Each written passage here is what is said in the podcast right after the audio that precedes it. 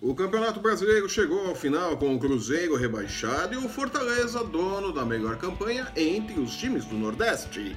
E o nome de Rogério Ceni é a ponte que liga mineiros e cearenses ao final da temporada. Eu sou Flávio Soares e estas são as minhas caneladas para o ganhador.com.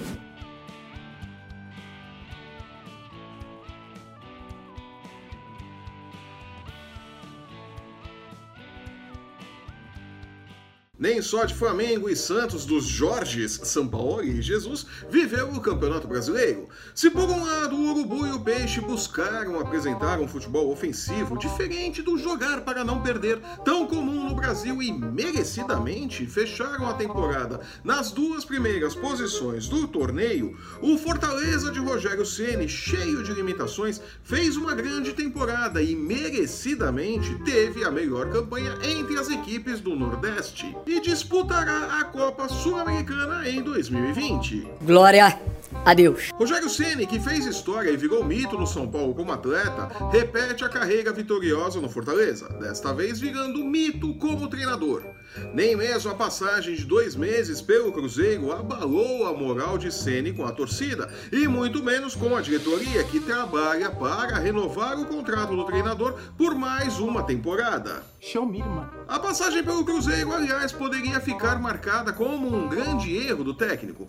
Poderia, mas não ficará. Isso porque, como bem disse Ceni ao sair do clube, tem muita coisa errada na toca da raposa. Ah, jura? O campeão mineiro teve quatro treinadores diferentes em 2019 após o final da fase de grupos da Libertadores, momento em que o time despencou de vez. É uma vergonha. Sem dinheiro e caixa e com uma administração pra lá de amadora, a conta no Cruzeiro chegou logo e Mano Menezes pediu o boné quando viu que não conseguiria arrancar mais nada do elenco.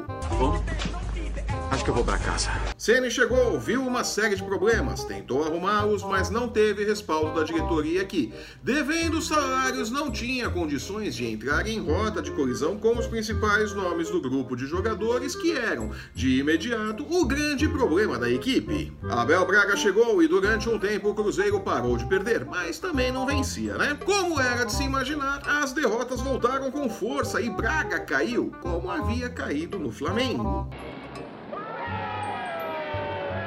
Chegou então Adilson Batista, demitido do Ceará, com a missão de, em três jogos, evitar a queda do Cruzeiro. Não evitou, é claro, e agora o Capitão América começa a planejar a Raposa 2020, que disputará a Série B. Sem dinheiro, o clube deverá imitar o modelo bem sucedido do Corinthians em 2008.